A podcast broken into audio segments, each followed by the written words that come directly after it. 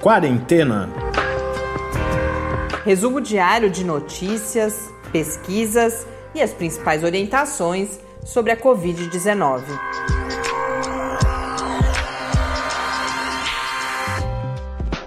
Quarentena, dia 172. Olá, começamos agora nosso centésimo, septuagésimo segundo encontro aqui no Quarentena.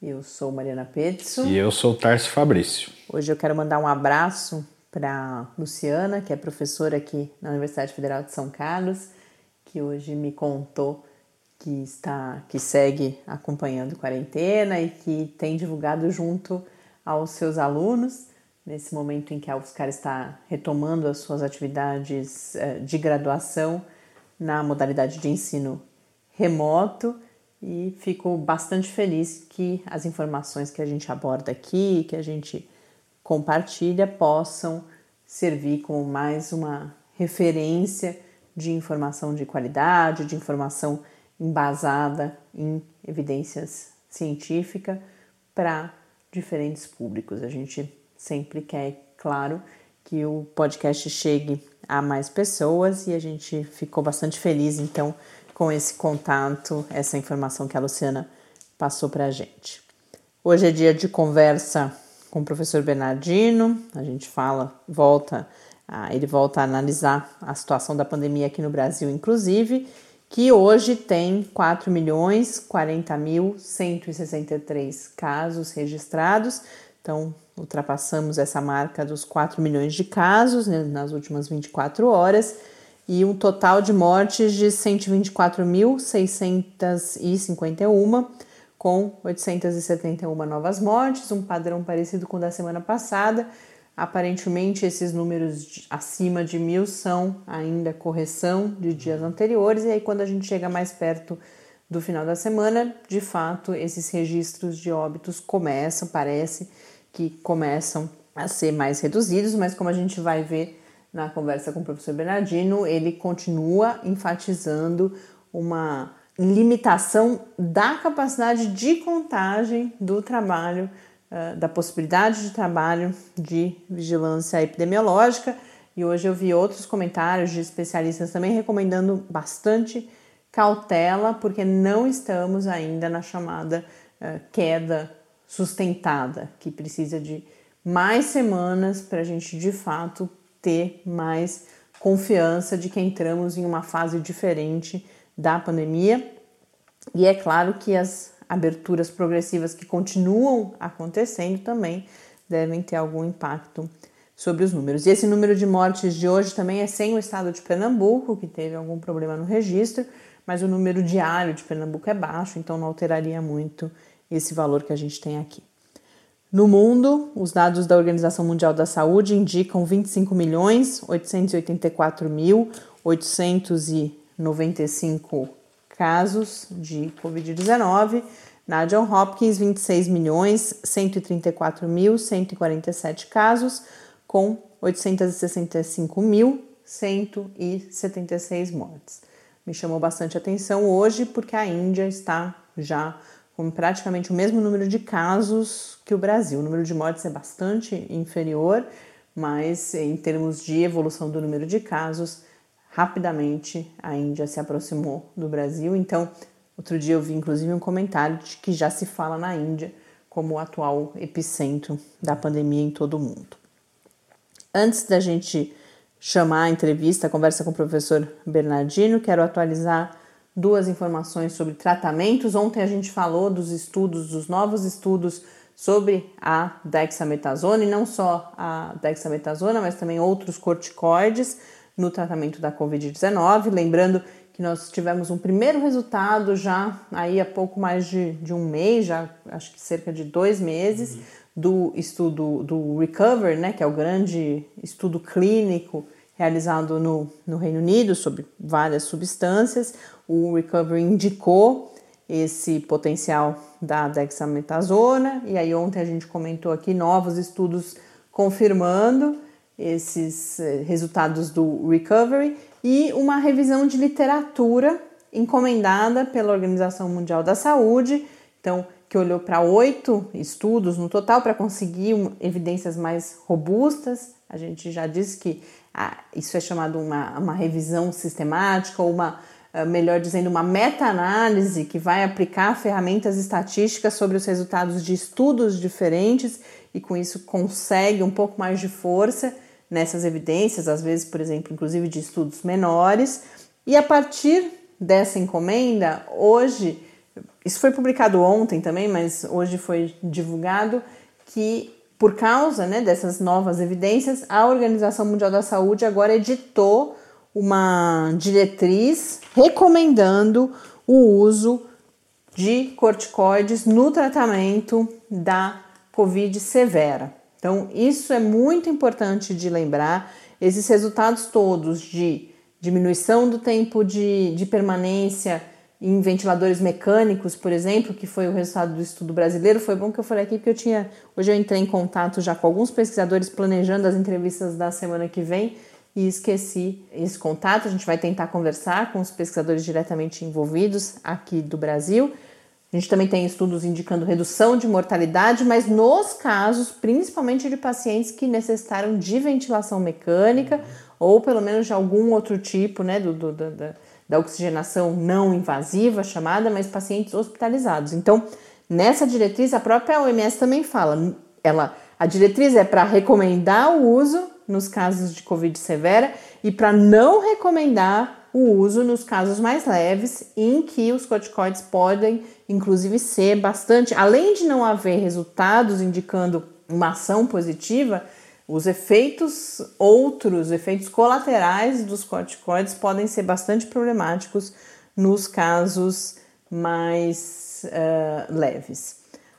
Outra coisa que aparece nessa, nesse documento da OMS é uma recomendação para que os países, portanto, tenham o medicamento nos seus estoques, mas não para que sejam uh, responsáveis na formação desses estoques para que não falte o medicamento para nenhum país. Lembrando que os corticoides não são só usados para uhum. Covid, são, é uma classe de medicamentos bastante importante para vários tratamentos, são medicamentos relativamente baratos, por isso que há esse entusiasmo todo, inclusive com esses primeiros resultados positivos no tratamento da Covid-19, mas a OMS mais uma vez faz essa ressalva.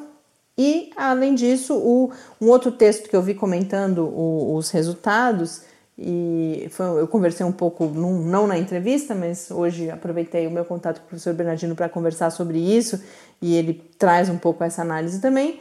Que o que esses novos resultados trazem não é nenhuma grande novidade em relação aos, aos resultados do recovery, mas, a, e aí a STAT coloca exatamente nesses termos, aumenta a confiança naquelas primeiras evidências. Mas texto da Estácio também fala, e o que o professor Bernardino destacou principalmente foi isso, que a decisão de quando receitar, quando usar os corticoides, em que dose, em que pacientes, porque é preciso olhar, por exemplo, há um, há um problema de uso de corticoides em pacientes diabéticos, então que essa continua sendo uma decisão clínica.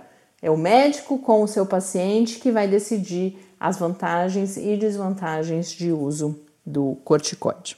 A outra atualização diz respeito ao uso de plasma convalescente no tratamento de, de pacientes com Covid-19. Semana passada a gente falou sobre isso. A FDA, que é o, o, equivalente aí da nossa Anvisa, o órgão regulamentador do uso de medicamentos nos Estados Unidos, publicou uma autorização emergencial para o uso do plasma convalescente no tratamento de pessoas com Covid-19, plasma convalescente, porque é o plasma retirado do sangue de pacientes que tiveram Covid-19 e se recuperaram. recuperaram. Uh, o que se almeja é usar a força dos anticorpos que foram produzidos por esse paciente que estão ali no seu plasma sanguíneo. A FDA autorizou então esse uso emergencial na semana passada, mas num contexto bastante polêmico, porque o que rapidamente foi trazido à tona por vários especialistas, vários comentaristas, é que havia uma pressão política muito grande da presidência da República nos Estados Unidos para essa autorização. os dados, da forma como foram divulgados e como existem realmente, foram na divulgação bastante maquiados, falou-se em 35% de redução da mortalidade. Vários especialistas naquele momento já falaram: olha, não sei da onde que estão tirando esses 35%, porque nenhum estudo isso está colocado. E agora, os Institutos Nacionais de Saúde dos Estados Unidos, que é uma outra agência governamental, formou um painel de especialistas que declarou que não há evidência suficiente para esse uso disseminado e, portanto, para essa autorização emergencial para o uso do plasma convalescente, que não há nenhuma diferença estatisticamente significante em termos de sobrevivência entre os pacientes que usaram e, e os que não usaram, então vai justamente questionar essa porcentagem aí milagrosa que tirou-se da cartola de 35% de redução ou de aumento né, na, de, de, de benefício para os pacientes que receberam o, o, plasma convalescente e outra coisa que os, o NIH, né, o chamado NIH de National Institutes of Health, destaca e que também foi bastante falado na crítica à autorização da FDA é que os níveis de anticorpos encontrados no plasma sanguíneo de diferentes pacientes, eles são muito heterogêneos. Então que há toda uma necessidade de padronização do produto resultante do tratamento. Então há, há muitas dúvidas. O, o, NH não diz que não há evidências de que, de que há evidências de que não deve ser usado, não é isso. Ele fala que não há evidências nem para usar nem para não usar, ou seja, mais estudos e estudos maiores ainda são necessários. E essa declaração agora do NH mostra também uma tensão entre diferentes agências governamentais nos Estados Unidos, Estados Unidos que têm vivido essa situação de uma pressão política muito grande sobre esses painéis de especialistas, porque esses são órgãos governamentais dedicados à, à, produção de conhecimento científico e à análise das evidências, a formulação de políticas públicas a partir da análise das evidências científicas e que têm sido muito pressionados por razão política, um cenário bastante parecido uh, com as suas especificidades, é claro, mas bastante parecido com o que a gente tem vivido aqui no Brasil. Então, essas são as atualizações sobre duas estratégias de tratamento que têm se destacado aí como possibilidades em diferentes contextos, uh, tratamento contra a Covid-19. E com isso, então, eu chamo agora a conversa que eu tive hoje de manhã, entrevista com o professor Bernardino, em que ele faz inicialmente uma análise desses números que a gente tem acompanhado, mas não só dos números, mas do discurso público a partir feito a partir desses números.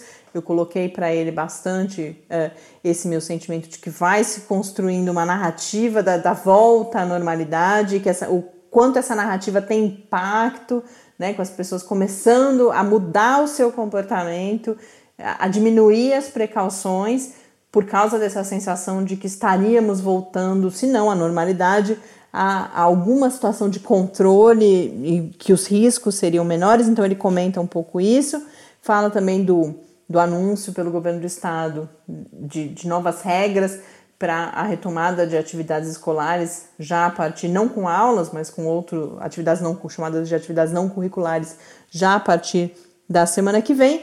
E aborda, mudando completamente de assunto, duas dúvidas, dúvidas de duas ouvintes, mas que uh, de certa forma tratam da mesma coisa. A Elizabeth, que eu falei ontem sobre a higienização de, de ambientes, de roupas, e antes disso, a uh, professora Estela Teita, nossa amiga, tinha me colocado também falando: ah, queria que o Bernardino abordasse essa questão do, do tempo, por exemplo, para uh, desinfecção de, de compras, de outros materiais. Então, ele fala também sobre isso. Vamos agora acompanhar. Perguntas e respostas sobre a Covid-19. Sou Bernardino, muito obrigada por mais esse encontro, que eu vou começar parecendo um pouco repetitiva, mas é que essa situação é bastante dinâmica. Uh, e de que situação que eu estou falando? Eu gostaria que a gente começasse, se você puder comentar um pouco que momento a gente vive da pandemia no Brasil nessa semana e por que, que eu, eu trago esse assunto de novo? É, além, é claro, da gente fazer esse acompanhamento, a minha impressão é que há um discurso público cada vez mais uh, forte no sentido de que ah, o pior já passou, uh, alguma normalidade, inclusive, mas ao mesmo tempo, quando a gente olha as mortes diárias, a gente continua num patamar acima de mil mortes. Então, como que você avalia hoje a, a situação da Covid-19 no país? Olha, Mariana, ainda a situação é muito grave, né? Nós continuamos num platô muito alto de casos, num platô muito alto de mortes, inclusive com as curvas logarítmicas ascendentes em relação à epidemia da Covid-19. Ou seja, a epidemia no Brasil não está sob controle e ainda numa situação de risco de piorar, né? é, aumento de inflexibilizações e outras coisas ainda poderão aumentar mais ainda o platô dessa curva. É, na verdade, é, o que, que vem acontecendo? Nós temos vários problemas em relação a essas interpretações. Né? O nosso desejo de ficar livre da epidemia é tão grande que a gente fica induzido a acreditar em qualquer coisa que diga que a situação ainda é uma situação tranquila, apesar de que essa não é a realidade do Brasil em relação à Covid-19. Né? É para você observar o seguinte: no interior de São Paulo, aqui na nossa região principalmente, né, e eu acho que isso acontece talvez no resto do país. Se a gente pegar agora o mês de agosto, o que, que nós vimos? Nós vimos um aumento da letalidade com redução de número de testagens e redução de número de casos e aumento da internação hospitalar de casos confirmados. Olha, se o aumento da letalidade da doença e aumento o número de internações hospitalares, como é que eu posso ter menor número de casos? Né? É, é, é incoerente uma coisa com a outra. Para eu ter doente internado e doente morrendo, eu tenho que ter caso da doença. E aí, quando você pega os dados, ele mostra uma diminuição do número de casos com aumento do número de mortes, diminuição do número de testes e aumento de internação hospitalar. Ou seja, nós não estamos mais contando adequadamente os casos, nós não estamos detectando adequadamente os casos. Então, eu não posso confiar nessa curva epidêmica de que está estabilizado o número de casos. Então, na verdade, o que, é que nós temos hoje? Nós temos uma redução da nossa capacidade de detecção de casos, e isso pode estar contribuindo para uma falsa impressão dessa curva epidêmica que nós estamos vivendo de platô, e talvez ela ainda até esteja em crescimento, mas nós não estamos enxergando isso por redução da nossa capacidade diagnóstica e redução da nossa capacidade de testagem, né? Então, quer dizer, no fundo, existe também um movimento anticientífico, né? É, é, política e institucionalmente instituído no Brasil para negar a ciência. É, a gente tem chamado ultimamente, né? Tem até estudos falando sobre isso da agnotologia, né? Que é a promoção política e cultural da desinformação e da ignorância na opinião pública em relação à pandemia, vendendo um discurso de que a situação no Brasil está sob controle, e isso não é verdade. Então, os dados epidemiológicos até agora mostram que a situação do Brasil é muito grave em relação à epidemia e que ela está totalmente fora de controle. Isso faz sentido porque nós temos observado claramente nas políticas públicas a ausência de políticas para controle da epidemia e presença de políticas apenas de convivência com a epidemia, como se ela fosse um fenômeno natural. Então, nós ainda estamos numa situação, infelizmente, eu queria falar diferente disso, mas eu não posso, porque se eu disser que nós estamos numa situação tranquila com a epidemia, eu estarei mentindo. Né? Não é verdade. Nós estamos numa situação assim de ascendência de curva, de platô muito alto de mortes e de casos, ainda assim uma perspectiva de declínio da curva epidêmica. E, portanto, para quem tem uh, as condições, as orientações continuam sendo as mesmas, de, na medida do possível, ficar em casa, não, porque eu vejo também isso em pessoas, uh, às vezes até próximas, a gente, como eu falei, uma espécie de um clima, é claro que motivado por esse discurso público, de que alguma coisa agora já estaria diferente.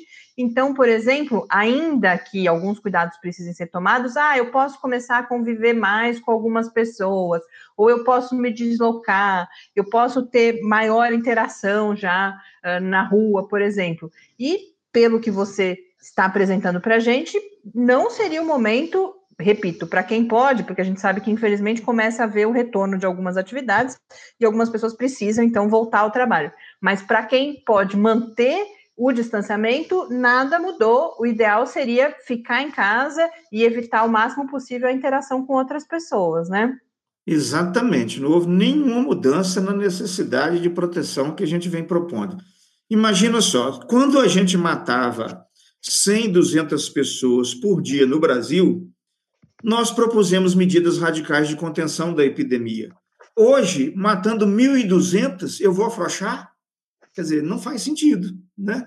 Então, realmente, assim, nós estamos num momento que ainda, infelizmente, nós temos que fazer muito jogo duro com essas questões preventivas, porque a nossa situação realmente não está uma situação confortável ou uma situação segura para a gente afrouxar essas medidas. Ao mesmo tempo, a gente teve o anúncio nessa semana, na terça-feira, de uh, protocolos para a retomada das atividades escolares no estado de São Paulo. Essa retomada está prevista só para outubro, mas essas novas regras já falam de uma série de atividades não curriculares que poderiam voltar a ser realizadas nas escolas a partir já do dia 8 de setembro, então daqui a alguns dias, no começo da semana que vem.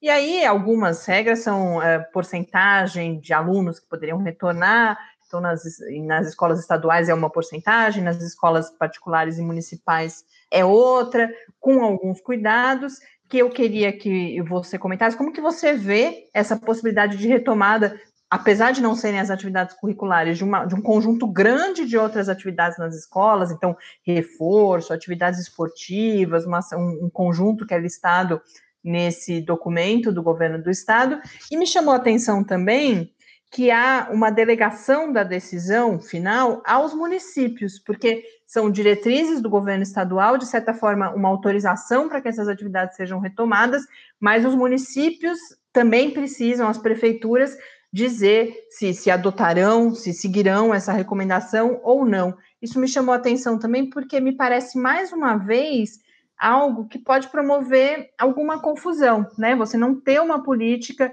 ao mesmo tempo que o Estado sinaliza a retomada das atividades, mas você pode, cada município pode fazer como achar melhor. Então, se você pudesse comentar todo esse cenário, como que você vê essa autorização para uh, a volta às escolas, a volta de atividades presenciais nas escolas? Olha, do ponto de vista epidemiológico, nós não temos nenhuma condição segura para retorno de aula presencial. Nós só poderíamos pensar em retorno de aula presencial depois do declínio sustentado da curva epidêmica.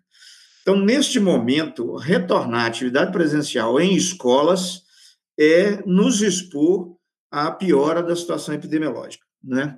Agora, a, resolução da Secretaria de Educação do Estado de São Paulo, a resolução 61, né, publicada agora em 31 de agosto, ela é uma resolução que ela não deixa nada claro a respeito de nada. Né? No mesmo tempo que o governo fala assim, é, a gente sugere que as aulas voltem agora dia 8, né, e propõe uma série de medidas para que essas aulas voltem, que são medidas impraticáveis, né, em relação às nossas estruturas das nossas escolas. É, eles sugerem, inclusive, a, comitê, a, a, criação de um comitê complexo, é, é, que vai pensar uma série de medidas de alta complexidade, difícil de implementar, é num prazo curto. Então, na verdade, e ainda, e ainda faz isso que você falou, transfere para os municípios, e não só para os municípios, transferiu para os pais e para os professores Exato. a decisão né, na, na, na, portaria. Então, assim, na verdade, é, o Estado não tem uma proposta de retorno às aulas, ele não tem uma proposta clara, né, ele faz um monte de sugestão ali, mas são sugestões, assim, abstratas, muitas delas, é, é, é em relação à nossa prática, como nós vivemos, né? algumas são impraticáveis em função da nossa própria cultura. Eles chegam a falar: não, vamos orientar os alunos da atenção básica, a hora que entrarem no veículo para ir para a escola, não sair encostando a mão para cá, para lá. Olha, gente, isso aí eu acho que é bem imaginativo, né? É, é, acho que a recomendação procede, mas ela não se aplica à nossa cultura, ela não se aplica à, à nossa infraestrutura para funcionar as escolas e outras coisas. Então, na verdade, o Estado, eu entendi que o Estado não tem proposta em relação a isso, e, e nem está deixando claro uma proposta, porque ele sabe que é arriscado colocar essas aulas agora para funcionar nesse momento. Né? Então, eu vejo muito dessa maneira, sabe? Eu acho que tem é uma, uma ausência de, de, de, de assumir a responsabilidade. O Estado tem que ser muito claro, olha, é assim que nós temos que funcionar, o motivo é esse, a segurança é aquela. O Estado tem que ser claro nessas questões para não criar isso que, que você falou aí, confusão na cabeça das pessoas, né? Então, eu acho que a portaria realmente ela não contribui no sentido de qualidade da educação, não contribui na, na questão é, de superação dos problemas que, que, nós temos que enfrentar em relação a essa questão, e do ponto de vista epidemiológico, não tem condição nenhuma de funcionar. Então, qual seria a sugestão que eu daria para os municípios, para as escolas? Olha, nós precisamos traçar estratégias de retorno.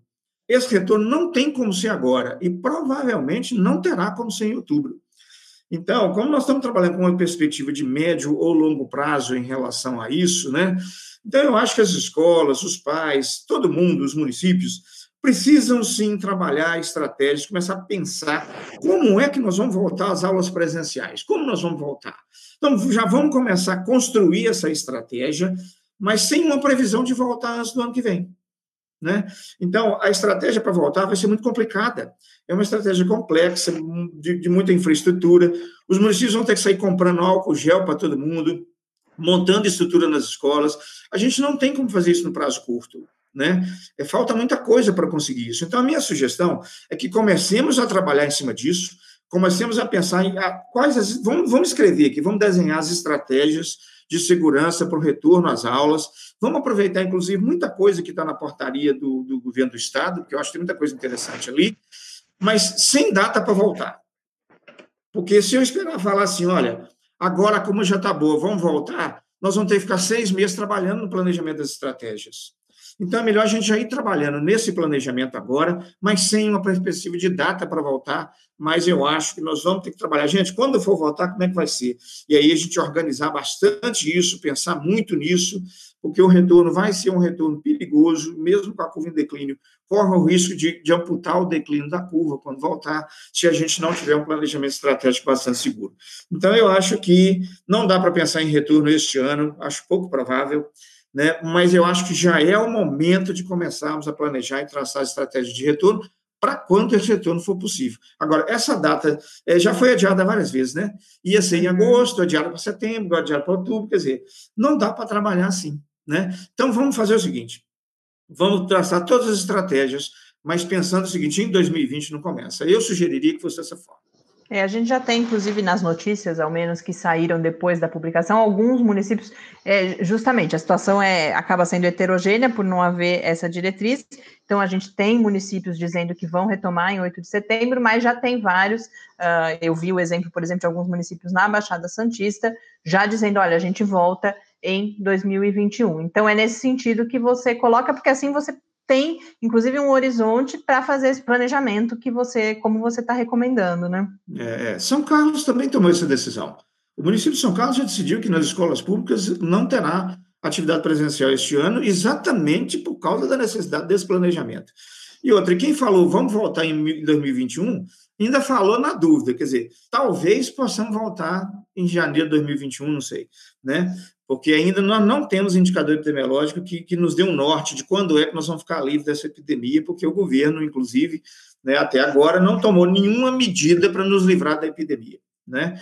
É, na hora que o governo fala assim, nós vamos tomar medida para livrar o país da epidemia, que é investir em vigilância epidemiológica, investir em atenção básica, fazer bloqueio focal para declinar a curva. Na hora que o governo falar, vamos fazer isso, aí sim nós vamos ter uma, uma, perspectiva de ficar livre da epidemia. Mas enquanto não houver essa posição do governo, estadual, federal e municipal, nós não temos perspectiva do fim da epidemia, e aí então não temos perspectiva de retorno às aulas. Né? Mas é, é eu acho que o caminho é esse mesmo. Esses municípios que optaram para começar em outubro, provavelmente eles vão rever isso, igual o próprio Estado já reviu três vezes já essa data, né? E se eles ainda se aventurarem a começar em outubro, tem uma probabilidade muito grande deles fecharem de novo em novembro, por causa do aumento da, da incidência de casos provocado pela essa flexibilização. Bernardino, agora eu vou mudar bastante de assunto para trazer, uh, para fechar essa nossa conversa de hoje, uma questão que nos foi enviada por uma ouvinte, a Elizabeth, e certamente é de interesse de várias outras pessoas. Ela tem uma situação específica que o filho, que é estudante de medicina, agora retornou às atividades no hospital, que a gente sabe que é, é um ambiente onde o, o risco de contaminação pode ser bastante alto. E aí, ela diz que já tomaram algumas providências para é, prevenir o contágio em casa, então, é, um, um cômodo separado para ele, o uso do banheiro separado, mas ela fala da parte de higienização, de dúvidas na higienização que é feita daí por, pela pessoa que não é essa que está no hospital. E ela tem dúvidas, eu queria que você falasse em geral da higienização de superfícies, mas ela tem, ela apresenta claramente dúvidas em relação ao tempo. Então, por exemplo, eu devo aguardar algum tempo específico antes de limpar o banheiro para que a minha exposição seja de... se, se eu me expor algum tempo depois, o risco é menor. E pergunto especificamente em relação às roupas também. É preciso deixar as roupas, de certa forma, uh, descansando para depois fazer essa limpeza. E aí eu lembrei uma outra dúvida que uma, uma outra ouvinte, a Estela, tinha comentado comigo há alguns dias, e aproveito para colocar, porque tem a ver com o tempo também. Quando a gente recebe as compras, por exemplo, uh, e a gente pode optar, algumas podem ser higienizadas com álcool em gel, por exemplo, imediatamente, mas aquelas que a gente deixa de, pode deixar, por exemplo, descansando para que o vírus se torne inviável. É, isso faz sentido? E qual é o intervalo de tempo em que isso pode fazer algum sentido. Então, duas questões diferentes, uma especificamente da, do ambiente hospitalar, essa questão das roupas, do banheiro, e a outra das compras, mas as duas têm relação, as duas dúvidas vieram bastante com essa dimensão do tempo. Existe um tempo seguro, um tempo que, se a gente deixar ali descansando, se torna menos arriscado o, o contato com essas superfícies? É, tem vários estudos nesse sentido, né? É, com relação a profissionais de saúde que atendem Covid, principalmente em hospitais, a recomendação é que eles tenham um alojamento específico para eles, para que eles não precisem voltar para casa, né? Por uma questão de segurança para a família onde eles moram. O ideal é isso. Mas vamos supor que o indivíduo foi ao hospital, foi trabalhar e ele volta para casa. Então, na hora que ele voltar para casa, né, depende das condições sociais que ele tiver de moradia e tudo, mas isso tem que ser tentado adaptar. Né? Então, o indivíduo chegou da, da rua, ele nem entra pela porta normal da casa. Se ele tiver uma porta do lado, de garagem ou coisa desse tipo, ele já entra por ali, ele já tira a roupa e coloca ela imediatamente de molho na água sanitária. Não é água sanitária pura, né? Água sanitária diluída, né? Então, a gente pode colocar, por exemplo, uma parte de água sanitária, né? É, é para 30 partes de água, e aí você já imediatamente coloca a roupa de molho e vai tomar banho. Então, só depois que fizer isso que a pessoa, então, vai entrar dentro de casa. Esse seria o ideal, né? É, mas a pessoa vai morar em casa, por exemplo, vai usar o quarto, vai usar o banheiro e tal. O ideal é que a própria pessoa faça toda a limpeza do ambiente na hora que ela estiver saindo de lá. Então, na hora que ela estiver saindo do quarto, saindo do banheiro, ela mesma já faça toda a limpeza do ambiente. E a limpeza é com desinfetante comum que a gente usa dentro de casa mesmo. Não precisa ser nada em especial, mas tem que ser uma limpeza mais radical. A gente não sai limpando maçaneta todo dia da porta, a gente não sai lavando a parede do banheiro todo dia, mas quem, quem lida com Covid e está dentro de casa, ou no quarto e no banheiro que usar, é importante a pessoa ter esse cuidado, né? Radicalizar mais. Mas vai usar os desinfetantes normais da casa. Então, toda vez que essa pessoa sair do ambiente, ela teria que fazer a limpeza do ambiente, né? Com água, sabão, com, com material de limpeza normal dentro de casa, né? É, com relação a essa questão do tempo que você perguntou, é muito variável o que os estudos dizem. Os estudos do CDC norte-americano, eles falam muito em prazos até de 72 horas para vários materiais e superfícies. Já existem outros trabalhos publicados há mais tempo, falando em até nove dias que o vírus poderá permanecer em determinada superfície. Isso varia muito dependendo da umidade, da temperatura, da insolação, tem vários fatores que, que, que que favorecem. Quanto mais tempo eu puder deixar o ambiente fechado para depois fazer a higienização, melhor. Então, não tem um tempo definido. Eu posso dizer assim, três dias, que é o que o CDC fala, quer dizer, mas é, muito tempo. Uma semana, mais tempo ainda, né? Então, é o seguinte: se, se você tiver que fazer a higienização logo que a pessoa saiu, porque outro vai ter que usar, então você vai usar luva, vai usar máscara, vai usar avental e vai fazer a higienização normalmente é bom a pessoa aprender, colocar e tirar EPI, mesmo quem está dentro de casa, fazendo esse serviço de limpeza, é bom dar uma olhadinha, como é que a gente põe e tira EPI no hospital? Para fazer mais ou menos a mesma coisa com avental, com luva, com máscara, gorro e essas coisas que a pessoa for usar para fazer a limpeza dentro de casa. Agora, quanto mais tempo puder deixar o ambiente abandonado, né, para poder depois fazer a limpeza e a higienização, melhor. Né? Mas eu não sei se as pessoas vão conseguir deixar três dias, uma semana, as coisas sem limpar para depois entrar lá e limpar. A mesma coisa eu diria com essas compras que vêm de supermercado. Se a hora que a compra chegar, se eu já puder lavar com água e sabão lá, 20 segundos esfregando o pacote lá fechado ainda, né, da mercadoria antes de abrir, né, se você puder passar o álcool gel já faz isso imediatamente. Mas às vezes você chega com tanta compra dentro de casa, você fala assim, não, eu vou limpar algumas e outras eu vou deixar. Então, se você puder deixar as outras compras entre três e nove dias num canto para depois mexer, é o ideal. Mas mesmo depois que for mexer, vai fazer a higienização do mesmo jeito. Não é porque você deixou uma semana, dez dias, que você não vai fazer a higienização. Né? Agora, é, é, naquilo que você for fazer na hora, então é lavar bastante com água, sabão e detergente, é usar o álcool gel 70%, se for uma embalagem hermeticamente fechada e não puder usar água e sabão, porque água e sabão é melhor que o álcool gel, né? É, fruta, por exemplo, você lava lá com detergente, igual está lavando um prato, você lava uma maçã durante 20 segundos, enxágua bem para depois comer, não tem problema se fizer isso, né? Mas essa questão do tempo realmente é muito variável, sabe? Porque depende das condições de, de, que eu falei, né? De temperatura, de umidade e outras coisas, até da carga viral de contaminação, isso também é um fator. Então, assim, mas o que a literatura recomenda é, se eu tiver que deixar alguma coisa descansando para ficar livre do coronavírus, é de três a nove dias, que normalmente a gente deixa a depender do produto. Então, recuperando, no caso dos ambientes, o ideal mesmo seria a própria pessoa fazer a higienização e no caso das compras, independentemente do tempo que é possível deixar descansando, é preciso da mesma forma depois fazer a higienização e lavar as mãos, inclusive depois de realizar é, é essa higienização, né? Exatamente, antes e depois que fizer a higienização. Então, vamos supor, o indivíduo que está lá no banheiro, ele fez a higienização, lavou tudo e tudo, e ele está indo embora para o trabalho, ele lava bem a mão, o braço, faz a higienização de tudo, lava bem, para depois sair também, né? Para ele não chegar no hospital todo sujo também, de contaminado e tal. Essas coisas também tem que ter cuidado. Mas é isso aí que você colocou, é, é mais ou menos o que sintetiza né, as preocupações que a gente tem que ter com essa situação. Tá ótimo, Bernardino. Muito obrigada e até a semana que vem. Grande abraço, Mariana, para você e nossos ouvintes. Semana que vem vamos atualizar aí as novidades. Tomara que um, chegue um momento, né, mais prazo curto possível, de eu poder dar notícia boa aqui em relação à curva epidêmica, mas infelizmente ainda nós precisamos ter muito cuidado.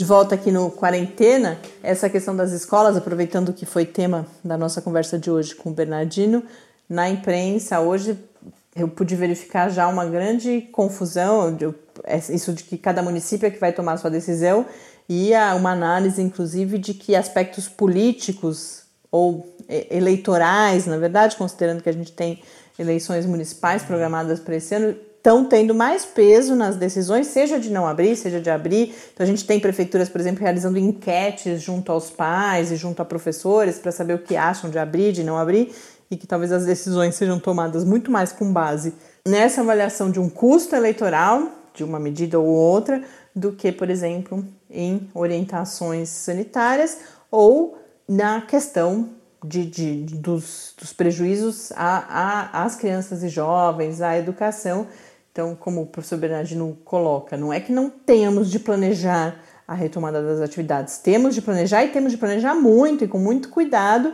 para a hora em que de fato for prudente retomar essas atividades.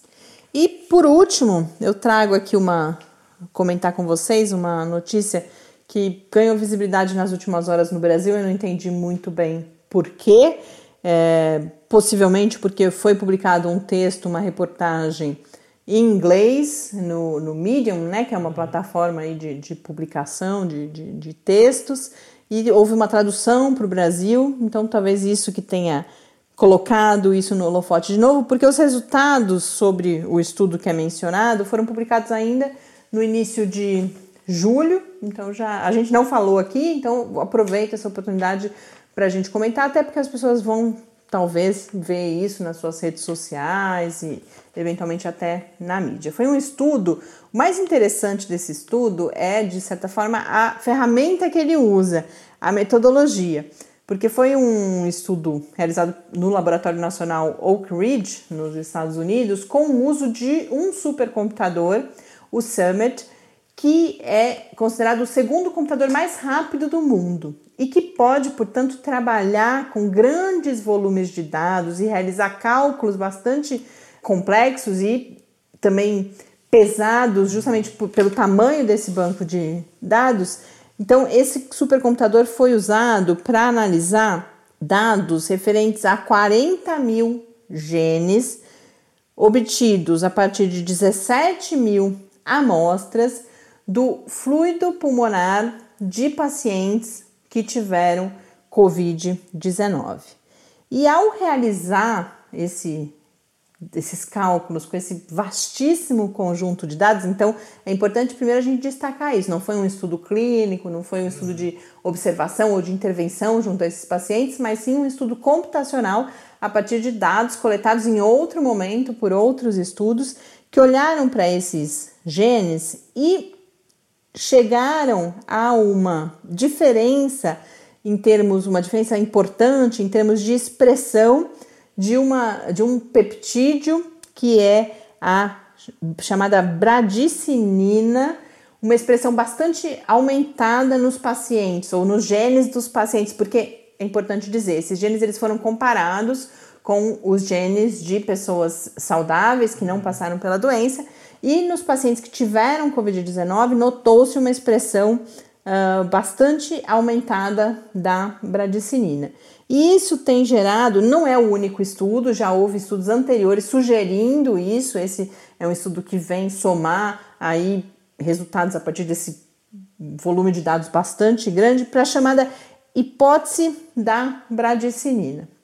O que, é isso? A gente falou aqui muito da tempestade de citocina. A bradicinina é um tipo de substância de mesma natureza que a citocina, e o que esses pesquisadores vão dizer? Olha, de forma alternativa ou complementar a, ao que tem sido dito sobre o papel das citocinas e dessa tempestade de citocinas no agravamento dos quadros de Covid-19, eles lançam essa hipótese da bradicinina, que haveria também então uma tempestade da bradicinina e que os efeitos da bradicinina no organismo, desse excesso da bradicinina, eles explicariam uma variedade de sintomas, inclusive sintomas não convencionais, né, tidos como estranhos mesmo, que têm acometido os pacientes de Covid-19.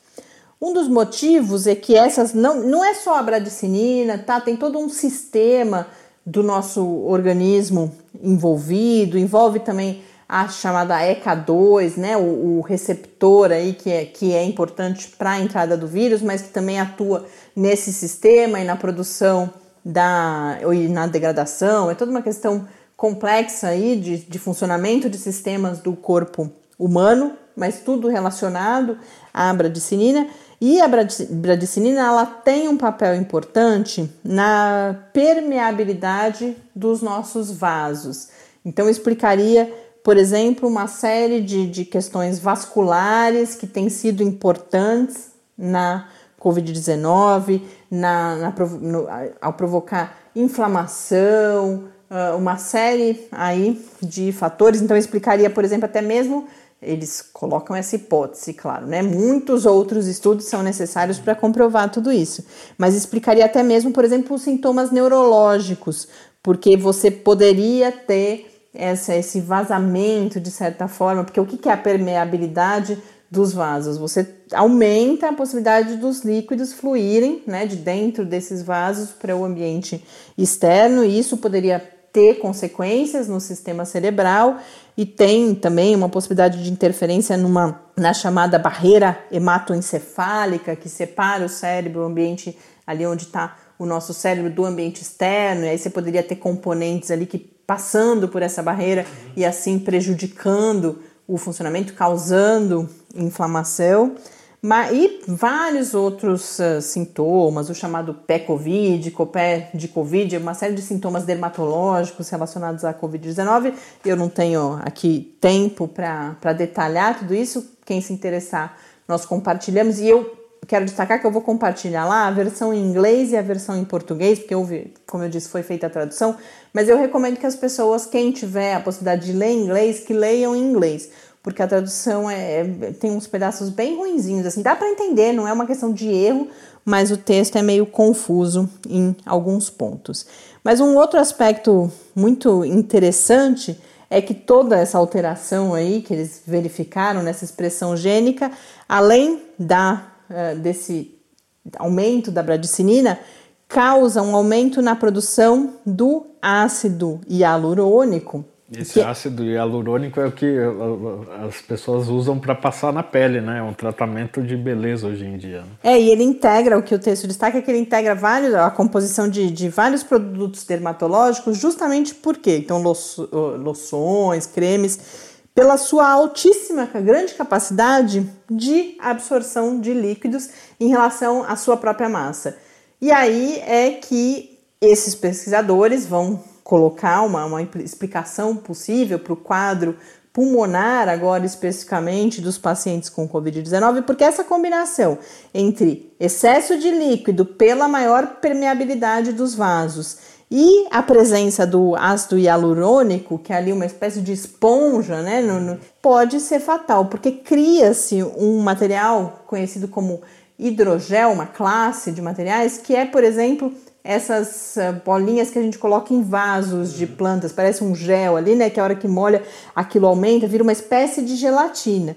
E que nos pulmões, essa combinação entre líquido e ácido e hialurônico cria justamente essa, essa espécie de gelatina e a gente teria que respirar através desse material e que isso causaria uh, todo o, o problema de insuficiência respiratória, inclusive resultados com a, a ventilação mecânica aquém dos que seriam esperados, porque aí, mesmo você colocando ali o oxigênio através da ventilação, esse pulmão não consegue mais Absorver, respirar. Né? Fazer as trocas gasosas. Então, é uma hipótese, é mais conhecimento nessa que vem sendo chamada de hipótese da bradicinina, que eu trago aqui principalmente para destacar mais uma metodologia, mais uma ferramenta de pesquisa que são esses computadores que conseguem produzir conhecimento, ou é, não exatamente produzir, quem vai produzir conhecimento depois é o pesquisador, mas oferecer um tratamento, perceber em grandes conjuntos de dados relação entre variáveis, padrões, por né? exemplo. Né? Ele, ele come,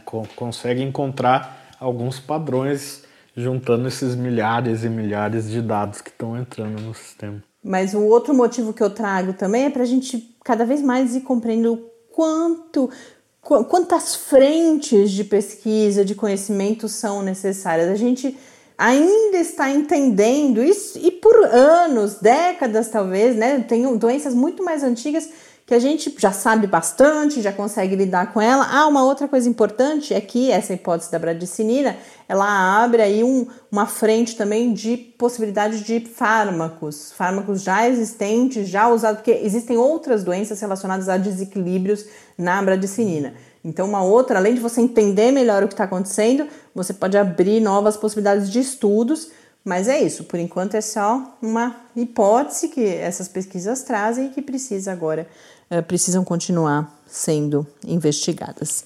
Antes da gente terminar, quero chamá-los. Amanhã tem live. Eu falei pouco da live essa semana e a gente tem uma live amanhã bastante interessante, um assunto que há muito tempo eu queria abordar. Amanhã eu acho que eu nem cheguei a falar da live aqui. Não lembro, acho que na sexta-feira eu anunciei que a gente ia falar talvez de vírus. Amanhã nós vamos falar de vírus. Vamos esse que parece que se tornou já um grande conhecido nosso, o SARS-CoV-2, mas vamos ver se a gente conhece mesmo, vamos conhecer que, que, vírus é esse, quais são as suas principais características. Vamos falar bastante da família dos coronavírus. Um dos convidados, que é o, o Luiz Góes, que é pesquisador da plataforma científica Pasteur USP, é um especialista em coronavírus.